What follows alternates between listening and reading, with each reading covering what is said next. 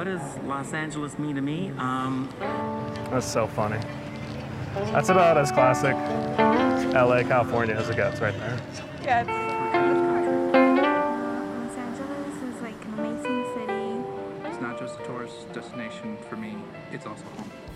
Hi, my name is Sophie Janinet, and you're listening to LA Portraits. In today's bonus, we're finally going over some cliches about Los Angeles. And there are a lot. Some of them are true, or partly so, some of them not at all. And some of the cliches divide people, even right here in Los Angeles. I even asked your opinion and got many different answers. This might be the funniest bonus so far, and I'm pretty psyched about it, so let's dive right into it. I've been wanting to do this bonus for a while because it's kind of connected to the origin of the LA Portraits project in the first place. See, when I moved from Paris to Los Angeles, people in my life asked me questions that they never asked me when I was living in Turkey or in Australia.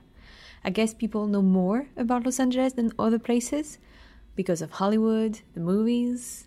I know, this sounds exactly like the prologue of LA Portraits. That's probably because figuring out what Los Angeles really is like is kind of the OG idea behind the podcast. So let's start with what is probably the biggest cliche that everyone in Los Angeles wants to be an actor. In so many movies or books that takes place in Los Angeles, one of the main character wants to be an actor and then they go to the coffee shop and the waitress there is also a wannabe actress and etc etc. Actually, the last guest of the show, Leo Neves, had something to say about this. part I, I like the most is what I mentioned about uh, this diversity of people you meet.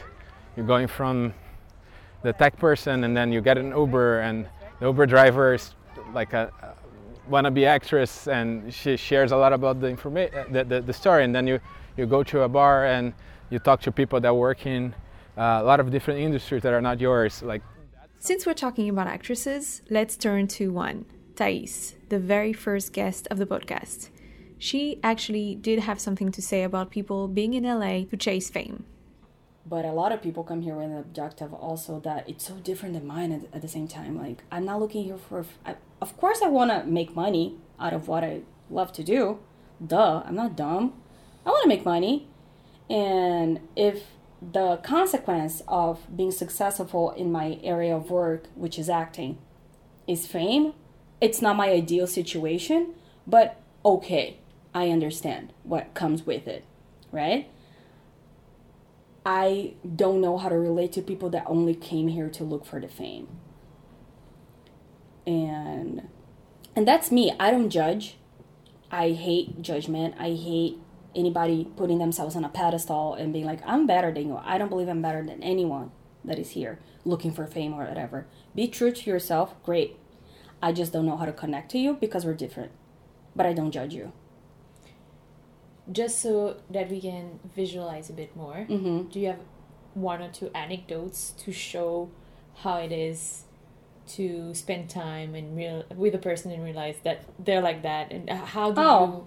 Oh, yeah. I mean, in in any situation LA that you go out or like your friends are like, "Oh, I know this person that knows this person. They're going to hang out with us tonight or whatever." This brings us straight to the cliche about LA being shallow. Past guest and director Liz Bartlett said that this might be true, but she does not experience it on a daily basis. Yeah, I think um, I think the superficial aspect does exist here, but I have never really had to be part of my life. I think it is kind of I don't know if it's just life or maybe the city is a metaphor for life that you find what you seek and I've never like been searching for that here. But I think it does exist, of course. I mean, um, Is it too much of a shortcut to jump from the cliche about shallowness to the cliche about the hype around wellness that supposedly rule over the city of angels? Let's pretend it's not. Yeah. Yeah, I think LA is definitely home to like amazing salads. Like you can get great salads here, and it's, it's heartbreaking when you go to other cities and you're like, "Where's the kale salad that is like delicious?" Um, also, like yeah, the the wellness thing. People love to go probably the number one outfit here is yoga pants. Like people are just wearing their athleisure everywhere. Um, a very LA experience that I can think of is um, my favorite coffee shop was doing a collaboration with, I believe it was called the Museum of Peace and Tranquility. And um, there was a huge long line to go into the Museum of Peace and Tranquility. And it just struck me as such a LA experience because uh, I guess maybe like the hype about it. Um, you know, things tend to get hyped up here and everyone wants to go, whether it's like a sandwich or a museum or, you know, a shoe or I guess that's how like pop culture works. But I saw I saw the Museum of Peace and Tranquility and of course, like I wanna go. I wanna go to the Museum of Peace and Tranquility. That sounds amazing. What is that? What's it like in there? But it was just struck me as so funny that there was a line to get in, like why don't you just go in nature and find peace and tranquility? Like having to wait in line to go into the manufactured peace and tranquility is doesn't make sense. This last anecdote about the Museum of Peace and Tranquility might have sounded familiar if you already listened to Lee's episode. But the truth is, it is potentially one of my favorite anecdotes of the podcast so far, and I just couldn't do a bonus about the cliches of LA without it. But back to those cliches. Let's move on to the glam of Los Angeles and let's talk outfits. Of course, all the major brands out there have a shop on one famous strip of LA, whether it's on Sunset Boulevard, Abbot Kinney, or Rodeo Drive. But it doesn't mean that everybody has a fancy, glamorous vibe all the time. Jackson Liguri is quite on point about this. And this is a comparison city. Like, it's a, it's a very visual city. The car you drive, you know, it's never cold, so people can wear their cute outfits. So everything is a statement well, the, the funny thing is, then the rich people now wear sweats. Like, being looking rich actually looks like not looking rich. It's it's impossible to follow. You know, like the whole thing with like the sweat, the sweat revolution, sweatpants revolution. Now you can wear $150 sweatpants, and as long as somebody knows they're expensive, you can look like a bum. But you just have to have the right emblem on them. Yeah. Can't be walking in there with, uh, you know, Walmart sweatpants. I remember when the sweatpants revolution happened, and I really thought it wouldn't be a thing. Yet here we are.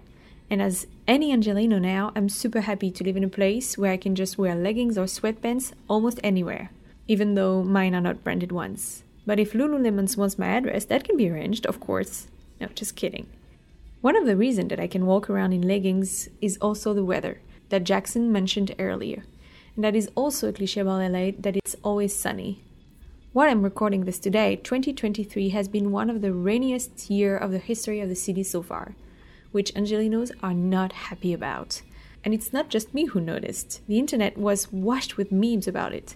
And of course, a previous guest, Rosalinda Morales, noticed as well.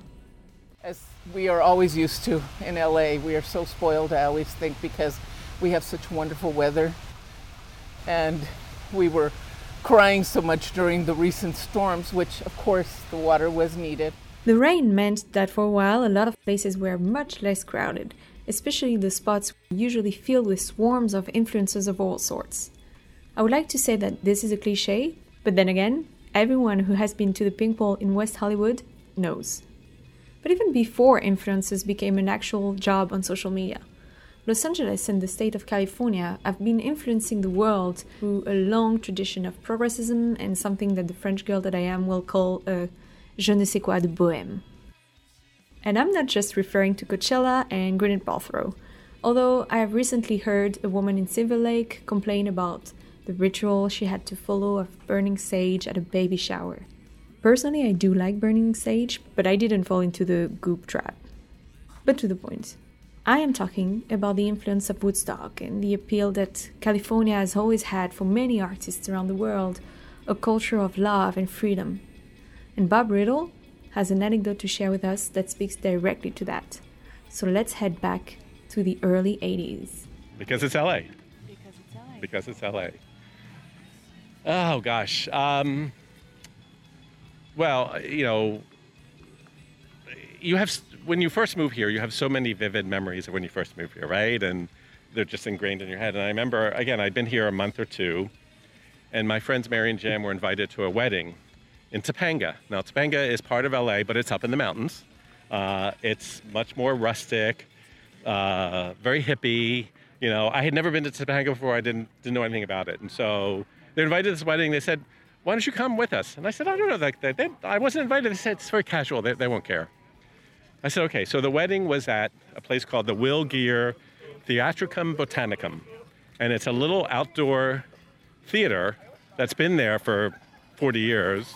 Will Geer, famous actor, famous TV actor, he and his wife founded it, um, and they still do a lot. You should go see a, a production there. It's great to see it. So it's an outdoor theater, and I go to the wedding, and first of all, it's not inside, it's outside. So that was new for me. Uh, secondly, most people were, everyone was casually dressed. Many were barefoot. There were dogs running around. Um, the, you know, both the bride and groom, from what I remember, had flowers in their hair. Uh, I mean, it's just like, it was, like, it was like the stereotype of what you thought LA was like, right? And, and so they had uh, a friend of theirs marry them. Um, you know, she wasn't a minister. There was no religious ceremony at all. Um, they, I remember they at one point we all tied balloons together and sent them up into the air. Uh, I, I, there was so many things that happened that day. I thought, okay, I've never been to a wedding like this. This is LA. This is like this is this is everything I would have expected it to be and more. And and uh, it just it just added to sort of what I love about the place. Right? It's it's it's. Uh, it, it was what they wanted, right? It was the ceremony that they wanted, and they could do it, and it was great. And I'm going to leave it at that for now. Of course, there are many more cliches about Los Angeles that I didn't mention here. Los Angeles is the capital of gluten free, lactose free, meat free, and any other free types of food, which is actually awesome and hard to live without once you've gotten used to it. Also, the cliche about celebrities being everywhere, the cliches about traffic, which are actually the truest of them all. But I'm keeping those for other bonuses that will come out soon. In the meantime, that's a wrap of this bonus of LA Portraits. Remember, if you want to support the show and get access to some pretty awesome bonuses, head to the Patreon of LA Portraits. You can also just treat yourself with some merch on the Buy Me a Coffee page of the show. The links are right there in the description. For questions and comments, reach out on Facebook or Instagram. And most importantly, don't forget to leave a comment and 5 stars on your favorite podcast platform to help more people know about this show. Stay tuned, I'll be back soon.